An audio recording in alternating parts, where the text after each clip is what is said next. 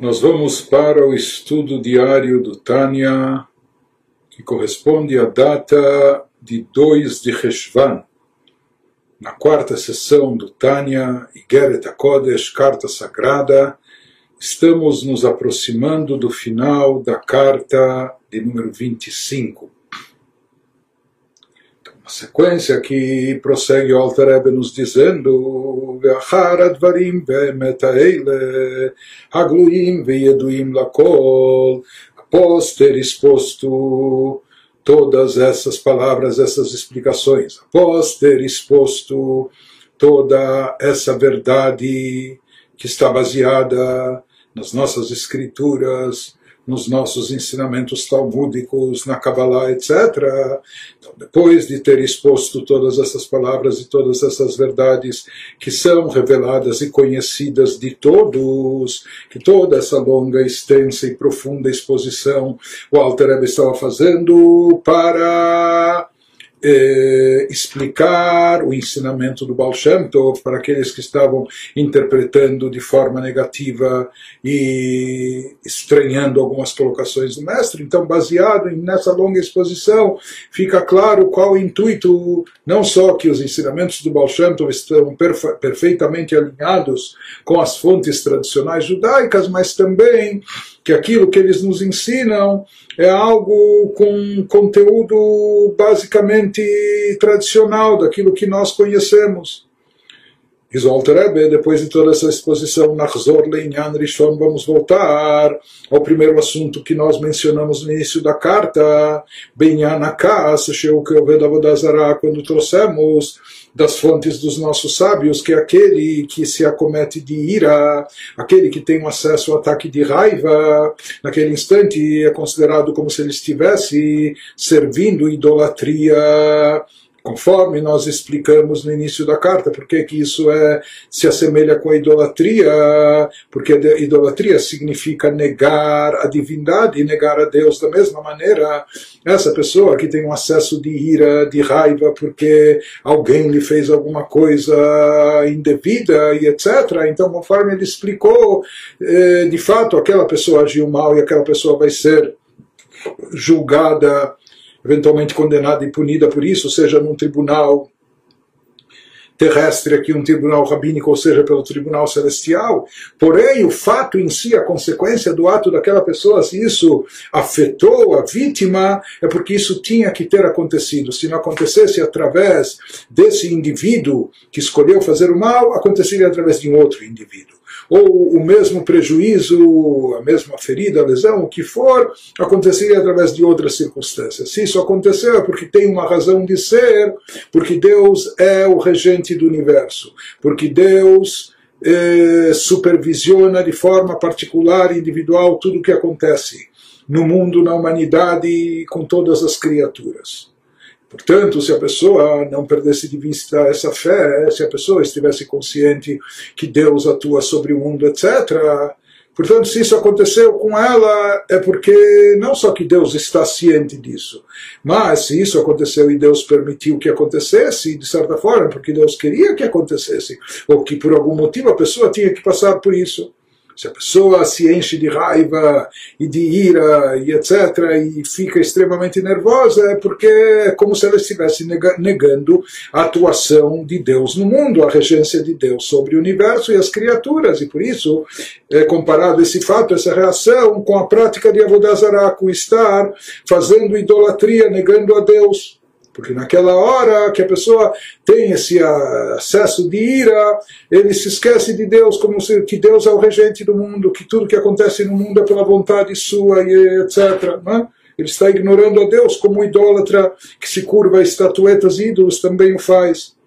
Porém, aqui ele nos faz uma ressalva e nos esclarece quando a ira é injustificada, quando ela é proibitiva e negativa e se assemelha a Bodazará, somente quando essa ira, quando essa raiva está associada a assuntos mundanos. Hainu bemile de alma, que Jacob de Shamayim, chutz mirat Shamayim, conforme está escrito, conforme é dito pelos nossos sábios, que tudo está nas mãos dos céus, tudo está nas mãos de Deus, com exceção do temor aos céus.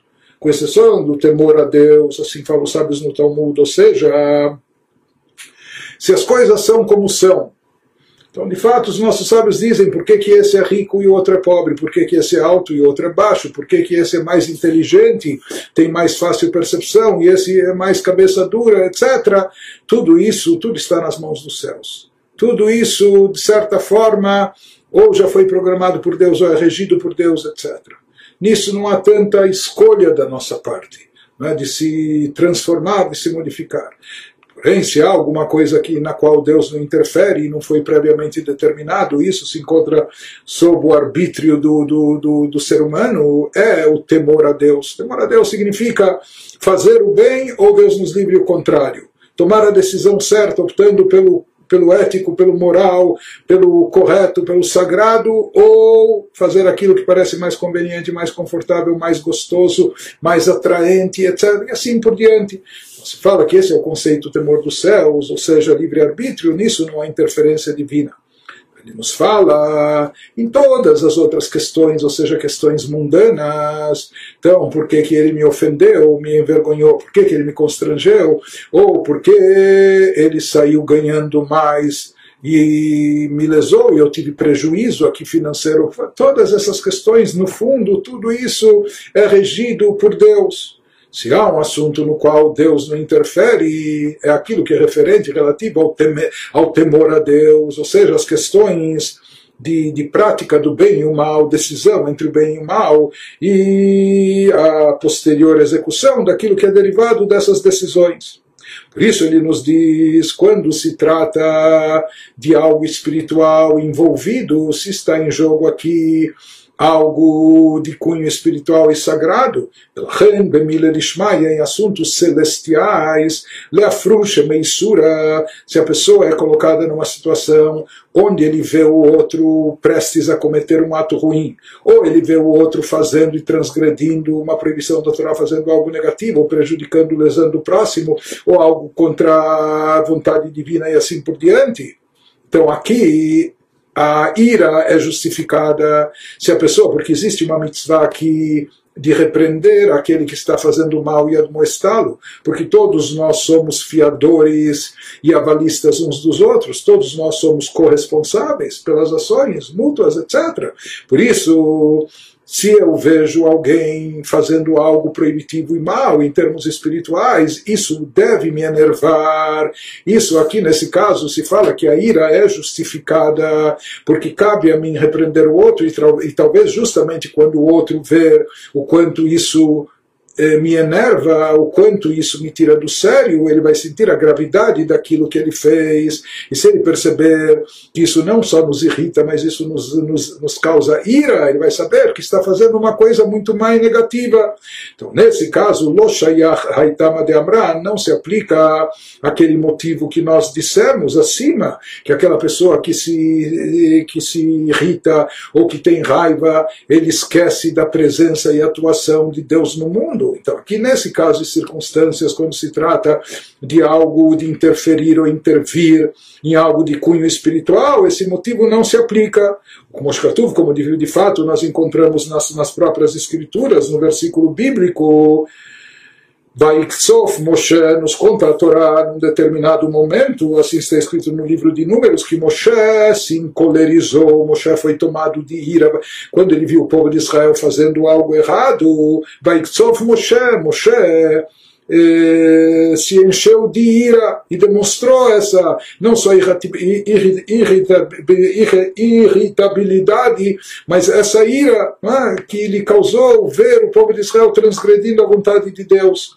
Behainu, ou seja, Mishum, que Hashem hikra lefanav mitzvazu, porque Moshe Rabbeinu percebeu e se conscientizou que Deus colocou diante dele essa mitzvah, se ele viu essa situação, ele não viu à toa. Com certeza, se Deus fez ele ver e perceber essa falha coletiva do povo de Israel, é porque Deus estava como dizendo para Moshe em outras palavras: cabe a você repreendê-los, cabe a você admoestá-los, cabe a você redirecioná-los, conscientizá-los da sua falha e fazer isso enfaticamente, é? de forma assertiva expressando ira, nervosismo, mostrando quanto é uma coisa ruim o que eles fizeram para desviá-los desse caminho, para fazê-los retornar para o caminho do bem. Então Moshe entendeu que se ele viu essa situação é para que ele reagisse em relação a ela, que lefanav mitzvazu, porque Deus é que colocou no seu caminho essa mitzvah de leafrushe meisura, de afastar os Yehudim do pecado da proibição, que deles acotou para torná-lo meritório, para trazer esse escudo, ou seja, que essa pessoa que vai influenciar, impactar o outro, fazendo o outro dar uma guinada no seu caminho, deixando de optar pelo mal e fazê-lo escolher o bem, etc.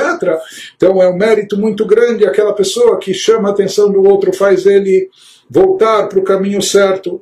Então, por isso, inclusive até de acordo com a própria Allahá, se a pessoa vê e observa semelhante cometendo um pecado, uma transgressão, fazendo algo de mal, de desonesto, de errado, de proibitivo, então ele tem até a mitzvah e obrigação, não só que é facultativo, mas é obrigatório para ele repreender, chamar atenção e inclusive irando-se, mostrando a irritação, mostrando o quanto ficando nervoso com aquilo que o outro está fazendo.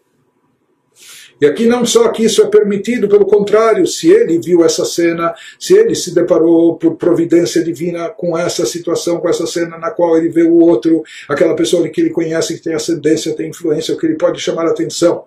Então, se por divina providência ele foi colocado nessa cena e ele viu ou percebeu o outro fazendo isso de errado, então com certeza, porque ele viu, porque ele tomou conhecimento desse fato, para repreender, admoestar, para chamar a atenção do outro, para fazer a crítica, a crítica construtiva, para desviá-lo desse caminho, para evitar que o outro continue fazendo proibições, transgredindo aquilo que é certo. E muitas vezes, justo quando, nesses momentos, quando a crítica é eficaz, ou quando o outro aquele que fez a coisa errada percebe naquele que vem chamá-lo atenção o quanto ele está irritado, irado, nervoso por isso. Então ele percebe a gravidade do ato que ele cometeu. Então, quando se trata dessa ira vinculada a assuntos de ordem espiritual, assuntos eh, de mérito e o contrário, aí não só que a ira é permitida e justificada, mas às vezes ela é até necessária mas ele nos diz quando se aplica isso, quando se trata de uma pessoa que você tem ascendência sobre ela, quando se trata de uma pessoa que você tem poder de influência sobre ela e você pode você pode repreendê-la, você pode chamar a atenção dela. Fala que isso se aplica quando a pessoa tem condições, está no seu alcance repreender o outro, quando ele demonstra a sua irritação, o seu nervosismo sobre o seu amigo, o seu colega, que fala, puxa, eu nunca vi o sujeito tão nervoso, tão, tão irritado, deve ser que então, que aquilo que ele fez, ele chega à conclusão que isso realmente é, é extremamente negativo. Porém, quando não está no alcance da pessoa repreender e admoestar, porque ele, o outro que fez a coisa errada nem o conhece ou ignora, ou ele não tem nenhuma ascendência sobre ele, etc. Ou, como o caso que o Baal Shem Tov nos trouxe, que Gon nochria medaberu mebalbelo bitfilato, como no caso desse gentio, como no caso desse, desse goi aqui que está conversando coisas fúteis ou bobagens tolices com a pessoa, justamente na hora que ele se pôs a rezar, na hora que ele, que ele quer se concentrar na oração. Né? Então aqui ele não tem a mitzvah, ou ele vai mostrar, chamar a atenção, essa mitzvah, ou essa, essa responsabilidade mútua se aplica, mútua, se aplica dentro da comunidade em relação ao cumprimento das mitzvot, mas aqui esse igual esse gentil ele não vai dar ouvidos. E, enfim, se o Yehudi começar a passar um sermão para ele, não é? um sermão de moral, isso é ineficaz e nem se aplica aqui isso. Não é? Então ele nos diz, nesse caso, já que aqui não adiantaria o Yehudi mostrar a sua irritação para esse gentio, para esse goi, o quanto ele está atrapalhando ele, perturbando na sua reza, etc. Então, ele deve raciocinar. Se essa situação não foi colocada diante de mim para que eu repreenda, para que eu mude a atitude do outro, que aqui nesse caso não se aplica, então para que eu fui colocado nessa situação, para que eu fui eh, submetido a essa situação. Se não é para desviar o outro da falha do pecado, com certeza existe um outro intuito e objetivo no fato de, eu, de, de Deus ter me submetido a essa circunstância, de Deus ter me colocado nessa situação. E qual seria a conclusão que o Baal Shem Tov nos conduz, nos leva a tirar ou a ter nessas circunstâncias? Então, isso que ele nos diz, a pessoa deve chegar à conclusão que se isso está acontecendo comigo, se isso ocorre, não para eu repreender a outra pessoa, admoestá-lo, etc., não adianta aqui nem dar uma bronca nele ou coisa parecida, que isso não vai ter efeito. Então, se isso mesmo assim está acontecendo comigo, por que, que Deus fez com que essa ocorrência eh, acontecesse comigo? Não há dúvida que isso está ocorrendo, que deixe de yitkaber veitametz yoter bitfilato, para que ele se fortaleça e se concentre com mais vigor na sua reza, na, na sua oração. Beomekalev, do fundo do seu coração, Bekavanag Dolai, com uma intenção e devoção grandiosa, Kolkar, tão grande, Atcheloishmad a tal ponto que não só que as palavras do gentil do goi não incomodem, não perturbem, ele já nem vai escutar mais essas palavras, ele vai estar tão concentrado na oração, vai estar com tanta devoção do fundo do seu coração, assim ensinou Baal Shem Tov, que então ele vai, ele já nem vai escutar mais essas palavras que o, que o gentil, que o goi está dizendo para ele. Portanto, ele nos diz uma vez que tudo, conforme o Baal explicava, é por divina providência e providência individual, se eu fui submetido a essa situação e se isso está acontecendo comigo, isso deve ser um sinal de cima que Deus quer que eu reze melhor, que eu me concentre mais ainda, que eu tenha mais, mais devoção e mais intenção, de forma a não ouvir sequer aquilo, as vozes daquilo ou daquele que estão incomodando e perturbando. Não é tão fácil, não é colocar esses tampões de ouvido, tampões espirituais, ter tanta kavaná, ter tanta devoção, intenção, a ponto de não ouvir. Então, o próprio Alter nos diz, mas para chegar nesse nível espiritual, que a pessoa se eleve, se transcenda, que a pessoa supere todos esses obstáculos, que a pessoa se desprenda não é, do, nem, nem escute o que estão dizendo à sua volta. É necessário um despertar espiritual muito grande, muito poderoso. E como se chega a esse despertar, como a gente pode se elevar de tal maneira, superando todo, todos os obstáculos ao nosso redor. Então ele nos diz, sabe como? Veitzai eutzale torerutzu conselho que é dado para provocar esse despertar, para despertar essa motivação, essa iniciativa, o Minyan é esse, ou seja, ele nos diz que o conselho aqui de como chegar, o que deve motivar, estimular esse despertar, é essa própria situação, essa própria ocorrência, essas circunstâncias. Seja, quando a pessoa analisar mesmo rapidamente, que assim, quando ele, ele analisar a situação, colocar isso no seu coração, não, é? não só analisar, entender, mas também sentir, sentir isso no, no, no, no, no plano emocional,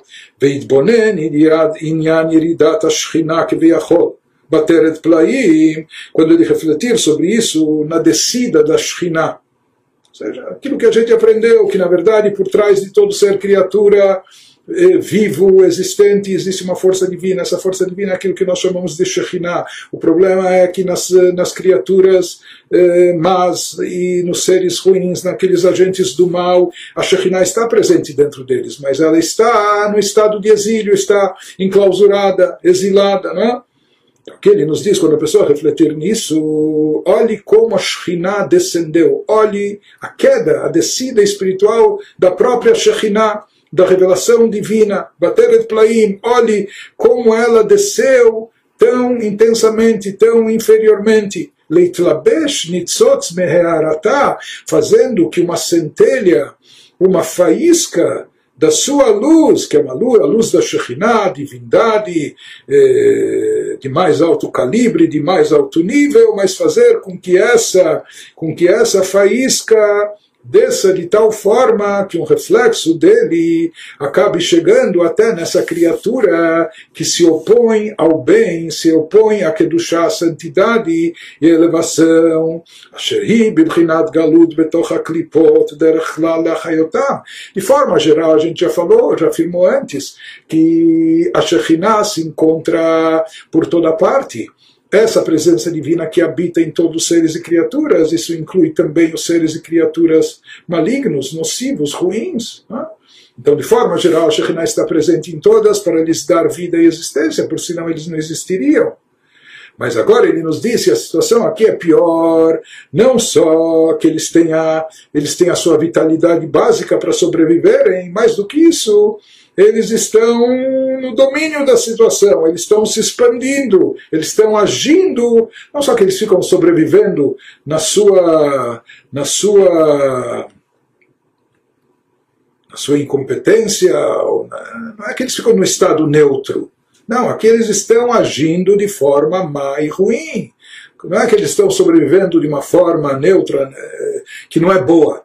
Não, aqui eles estão determinadamente eles estão até descaradamente agindo de uma forma negativa contra a Kedushá, santidade, contra a vontade, contra a vontade divina. Então, quando, quando Yehudi reflete nessa situação, veja o que está acontecendo agora, nesse momento, nessa hora, Nitzot Hearata uma centelha, uma faísca desse reflexo divino da Shekhinah, mitlabesh bibchinat galut, está revestido em forma de exílio, está, está revestido nesse goi, nesse gentio que aqui está agindo de uma forma mais ruim, que está atrapalhando, perturbando um serviço, um culto divino. Não é? Portanto, ele tem a força da Shekhinah em si, mas ele está fazendo mau uso dessa energia e vitalidade que lhe advém da Shekhinah, ele está agindo mal, contrariando, agindo contra a santidade. Isso significa que essa centelha divina presente dentro dele se encontra enclausurada, se encontra exilada. E de forma mais específica, não só que está enclausurada e presa dentro da sua alma, dentro da sua pessoa, mas particularmente na sua fala. Como a gente falou, que o poder da fala tem um alcance muito grande. Quando canalizado para coisas de chá, a gente falou que isso estimula e desperta a chamada fala divina, atraindo novos fluxos de energia, etc.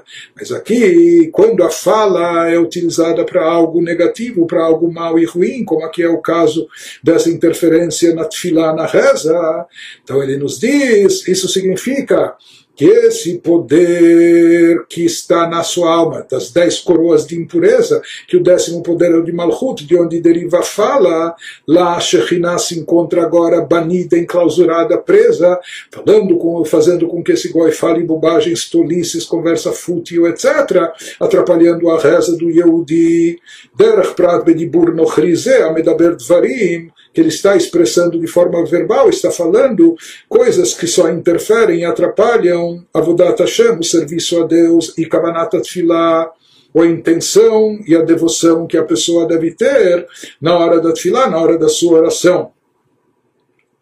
Portanto, aqui existe uma descida redobrada da Shekhinah primeiro lugar, a Shekhinah já está, já tem que se revestir, essa presença, essa vitalidade divina já tem que se revestir nesse goi, nesse gentil que não está contribuindo para o campo da chá, não está agregando valor para o campo do bem, o campo da santidade, não está fazendo algo positivo. Mas pior do que isso, quando não só ele não está fazendo algo positivo, ele está atrapalhando e indo frontalmente contra a chá, contra a santidade, atrapalhando e perturbando aquilo que é bom e positivo. Então isso é uma descida após descida, um exílio após exílio da própria, da própria luz da Shekhinah, que tem que estar revestida dentro dele. Então, quando a pessoa pensar e refletir sobre isso, olhe que situação, olhe em que, em que estado se encontra a Shekhinah, a presença e revelação divina, em que exílio Então, a pessoa tem que se solidarizar, ficar solidária a isso. A pessoa tem que ficar, eh, isso tem que comover a pessoa. Imaginem se a Shekhinah, se a, o reflexo da presença divina fica em tal estado, o quanto a gente tem que se motivar para contrabalançar isso, fazendo coisas boas e positivas, portanto, rezando com kavaná, rezando com mais devoção, com mais concentração, de modo até a não escutar o que essas palavras nos dizem conforme foi explicado acima, que tudo que Deus criou no mundo é paralelo, tudo que existe no campo do bem existe o seu equivalente na mesma força e proporção também no campo negativo. Por isso, assim como a fala boa e positiva, a fala de Torá Tfilá pode desencadear efeitos maravilhosos acima, Deus nos livre. O contrário, a fala, quando utilizada pelo mal, ela produz um efeito nocivo tão intenso quanto e essa fala nociva que está enclausurando, está causando o exílio da Shekhinah nesse gentio, nesse goi que está atrapalhando a reza do Yehudi. Porém, ele nos diz, eh, lembrando aquelas palavras do Arizal na Kabbalah, no Sefer Agilgulim, no final das contas, isso também é para o bem. Vezeu mamash, isso é, ele fala que aqui se aplica realmente aquele versículo com o significado cabalístico que a gente deu, o versículo em Kohelet Eclesiastes. Asher shalat ha'adam ba'adam leralo, que às vezes um ser domina o outro ser, ele acha que ele está dominando, que ele está subjugando, que ele está no controle, porém, no final das contas, isso é para o seu mal, isso é para o seu prejuízo daquele que domina ou acha que domina. No final, isso é é para o seu prejuízo, ele não sai beneficiado disso, muito pelo contrário. Aqui também, esse, esse gentio que está fazendo de tudo para azucrinar a vida do Yehudi, que quer rezar bem, que está atrapalhando sua kavaná, sua intenção, sua devoção, então ele acha que ele sai vencedor, que aqui o ser negativo, Adam Blial, o ser do mal, está subjugando, está dominando o ser do bem, né? Mas ele diz no final, isso é para o prejuízo do ser negativo, do ser do mal. Por quê? Porque aquele, se aquele ser do bem se conscientizar dessa situação e perceber que isso está acontecendo com ele, já que aqui não existe o intuito dele repreender, chamar a atenção do mestre que não vai adiantar e não se aplica, então por que, que está acontecendo com ele? Para despertá-lo, para rezar com mais intenção, com mais devoção, etc. Portanto, aquele gentil, aquele goi queria atrapalhar e interromper a reza do Yehudi, a sua conexão, o seu vínculo com Deus, mas no final, a partir dessa interferência dele, a partir dessa dessa invasão dele, dessa conversa fiada, de tirar a concentração, o que, que acaba acontecendo? Que o Di resolve ignorá-lo e rezar com mais devoção, com mais intenção, com mais concentração. Né? Portanto, a sua reza é mais profunda, mais do fundo do coração, e o seu vínculo com Deus se torna maior. Então, ele achava que estava atrapalhando, prejudicando, iria interferir e acabar com a reza do Yehudi, mas no final acaba acontecendo o contrário, não só que ele não consegue prejudicar, perturbar a reza do Yehudi, pelo contrário, o Yehudi se desperta para rezar com mais kavaná ainda. Isso significa que aquele domínio que o ser do mal tinha sobre o ser do bem, no final é para o seu prejuízo. O ser do mal que achava que ele estava com o poder na mão, no final ele acaba prejudicado com isso, porque é, feitiço volta contra o feiticeiro, o efeito bumerangue, aquilo retorna contra ele e no final, em vez de prejudicar a Kedushá, a santidade, a santidade aumenta mais ainda. Então, isso que ele nos diz, vezeu mamasha shesholat adam adam dehainu shalidei zemitorer adam leitpalel yoter bekavaná. Com isso, eu disse desperta para rezar com mais intenção do fundo do coração, meu kadeliba, ad ishma a tal ponto que ele já nem escute, nem né, ele ignore por total e já nem escute aquilo que o Goi está dizendo para ele. Isso ele nos diz, é que escreveu o Baal Shem Tov, que esse dibur, essa fala é a Shekhinah.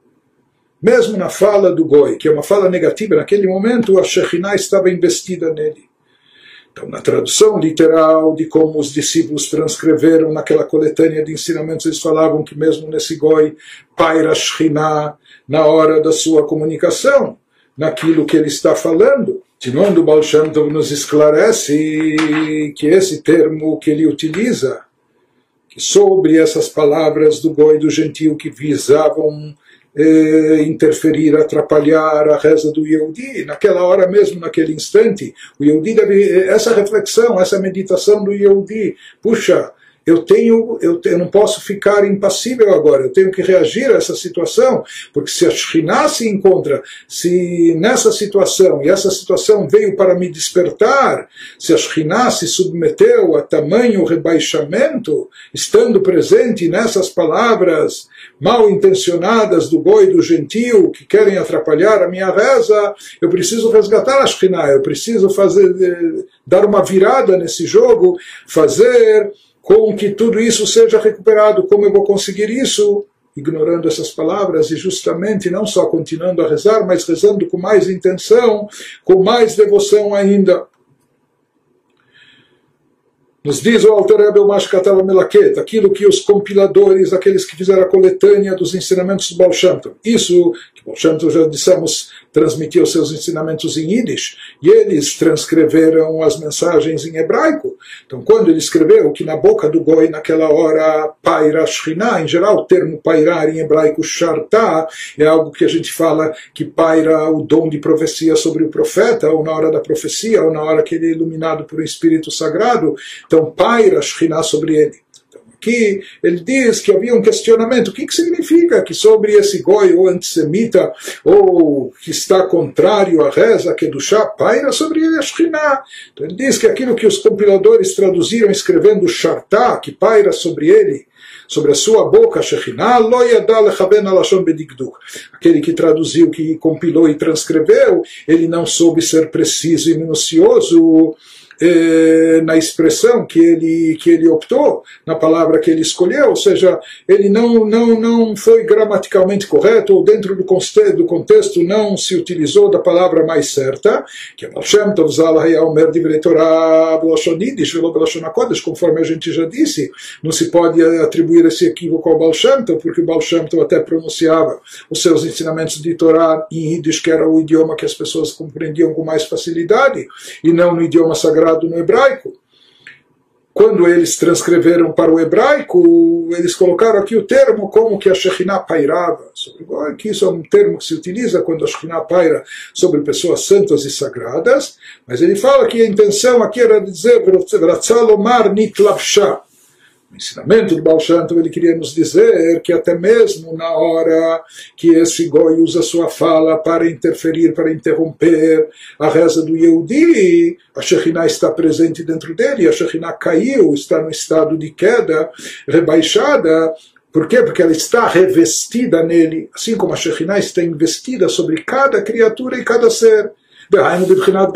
O termo investida ou revestida pode ser algo, alguém pode estar vestido até de um saco de estopa, um saco de batata com um nó em cima, não é? O termo, o termo nitlapshá está revestida, pode ser até quando ela se encontra eh, enclausurada, presa ou exilada naquele estado, naquela situação. והיינו בבחינת גלות, וזהו בפרט אם הוא נוכרי וכולי, שאז הוא בבחינת גלות ביותר. Isso é o que o Baal Shem Tov diz, é aquilo que é transcrito na sequência do ensinamento, principalmente quando aqui aquela pessoa que está incomodando, atrapalhando, se tratava do gentio, etc., que não aqui não se aplica sobre ele a mitzvah de admoestação e repreendê-lo, que então isso representa um galut da Shekhinah, um rebaixamento da Shekhinah, maior ainda, mais baixo e inferior. Em hebraico, a palavra shartá, pairou sobre ele, é algo que indica revelação. Quando um profeta tem uma revelação divina, quando um tzadik, uma pessoa elevada, capta alguma mensagem de cima, então se utiliza esse verbo shartá, pairou sobre ele, como revelou-se sobre ele essa luz divina. Mas ele nos fala, e que, e que aqui os alunos que transcreveram o ensinamento usaram esse verbo, mas de fato o Altarame fala que o uso desse verbo talvez foi isso que causou essa confusão, essa má interpretação e confundiu as pessoas. Ele nos fala que a intenção do Baal Shem era aqui dizer, quando ele falou em Yiddish, que mesmo sobre a boca as palavras do Goi naquele instante, se estava investida Shekhinah, investida e revestida é através de vestimentas, camuflada, ocultando-a, eh, condensando-a, encobrindo-a, etc. E daí se aplica esse verbo, ou seja, que a Shekhinah está revestida aqui, encoberta, oculta, portanto aqui se aplica esse verbo nessa situação, isso deve despertar o sentimento e a motivação da pessoa para reagir, como o Baal Shem Tov disse, rezando ainda com mais kavaná. Mas de qualquer forma, diz o, diz o Alter Rebbe que aqui é uma questão semântica do verbo utilizado, etc. Em hebraico, se era shartá, pairou sobre ele, revelando-se sobre ele, se era nitlapshá, que foi revestida ou camuflada dentro dele. Ou seja, havia aqui, como há em todo ser e criatura, uma luz vital divina que dá existência e vitalidade àquela criatura, mesmo na hora que a pessoa está, mesmo na hora que aquela criatura está agindo mal ou agindo contra a vontade divina. É? E apenas que essa, essa luz, que é derivada da Shekhinah, nessa criatura se encontra exilada, se encontra presa. Continua o Rebbe nos diz, im min hearat shchina nikra shchina. Um outro questionamento que poderia vir, como atribuir a Shekhinah, por que, que é dito aqui que a Shekhinah, tudo bem, não é que ela paira e se revela nessa pessoa má e ruim na hora do seu ato negativo, mas sim que ela está revestida, investida nela como revestida, encoberta. Mas aqui ele disse que a própria Shekhinah está revestida. Então ele diz aqui, alguns poderiam questionar, como se pode dizer que um, uma centelha, uma faísca da luz divina da Shekhinah, se aqui é apenas uma centelha, tudo bem, todo goi tem também, esse goi que está agindo mal, que está fazendo mal naquela hora, ele tem dentro de si uma, uma faísca divina que lhe dá existência e vitalidade, porque toda fonte de vitalidade é unicamente Deus. Mas como isso é chamado de Shekhinah? Shekhinah é um termo sagrado que indica a revelação divina elevada. Então diz o Alterebe, Vein Litmoa, também aqui no caso não é de se surpreender que o Nitzotz min Hearat Shekhinah, que uma centelha do reflexo da luz da Shekhinah, que está presente nesse agente do mal, Nikra Beshem Shekhinah, que isso é chamado de Shekhinah, não se fala só de uma centelha, de uma fagulha pequena, se fala que não, que é a própria Shekhinah lá presente. Fala se é apenas um reflexo, um reflexo mínimo e diminuto e encoberto que está presente nesse, nesse agente do mal, no caso aqui, nesse gentil que está atrapalhando a reza nas suas palavras. Por que, que o Baal Shem fala que se revestiu e investiu nele a Shekhinah? Aqui o Alter vai nos dizer que na realidade toda manifestação divina leva o nome de Deus. De Hashkechan nós encontramos nos escritos bíblicos, nos próprios versículos da Torá. Shafilo Malach Nivra, mesmo um anjo criado, ou seja, um anjo que é uma criatura, não é uma emanação, uma extensão da divindade, já é uma criatura à parte. Porém, quando ele está amando e a serviço de Deus, nós encontramos na Torá que ele Nikra Beshem Hashem, que ele é chamado com o nome de Deus, Beparshat Vayera Lepirusha Ramban, conforme a interpretação de Nachmanides que nós encontramos na Torá, na porção de Vayera, quando a Torá nos conta que Abraham avistou três indivíduos, três seres se aproximando depois do seu Brit Milá, sua circuncisão, e ele corre ao encontro deles para convidá-los para comerem na sua tenda, etc. Então, existem diferentes interpretações. Alguns acham que Abraão os avistou como vendo eles como seres humanos, como beduínos que estavam passando pelo deserto. E mesmo assim, Abraão era tão hospitaleiro que ele queria cumprir a mitzvah de acolhê-los na sua casa. Mas de acordo com Nachmanides, Nachmanides fala, e ele se dirige a eles chamando eles de meus senhores. O termo meus senhores em hebraico, ele é lido e pronunciado da mesma forma como um nome de Deus. Existe um nome de Deus no qual a gente se, se refere a Deus como o Senhor do Universo. Então, de acordo com Nachmanides, ele explica que quando ele se dirigiu a eles, ele sabia que se tratavam de anjos, Abraham, e ele foi convidá-los para que entrassem na sua tenda. E como ele chama, como ele, Abraão, chama os anjos, meus senhores, mas aqui, meu senhor, se referindo a ele com ao anjo com o nome de Deus, chamando o anjo ou os anjos pelo nome de Deus. Então ele nos traz que daqui nós vemos como os anjos, agentes a serviço de Deus, são chamados pelo nome de Deus. Né? Ou como a gente encontra também no Bereshit, no Gênesis, na Torá, no primeiro livro, o Komoshkatu, como a gente encontra também em relação a Hagar, a concubina de Abraão, que ela também tem uma revelação de um anjo quando estava no deserto.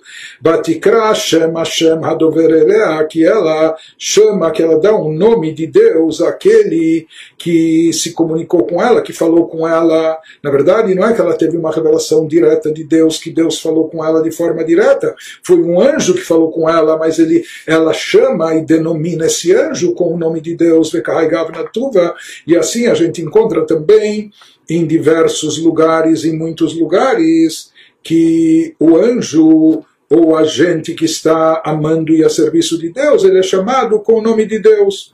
Se é assim, diz o Alter que não é de se surpreender que essa não é de se surpreender também que essa força vital divina, essa centelha divina que é derivada da, da fonte de existência que dá, nutre todas as criaturas, que até mesmo nessa criatura que é um agente do mal, que ela seja chamada de Shekhinah.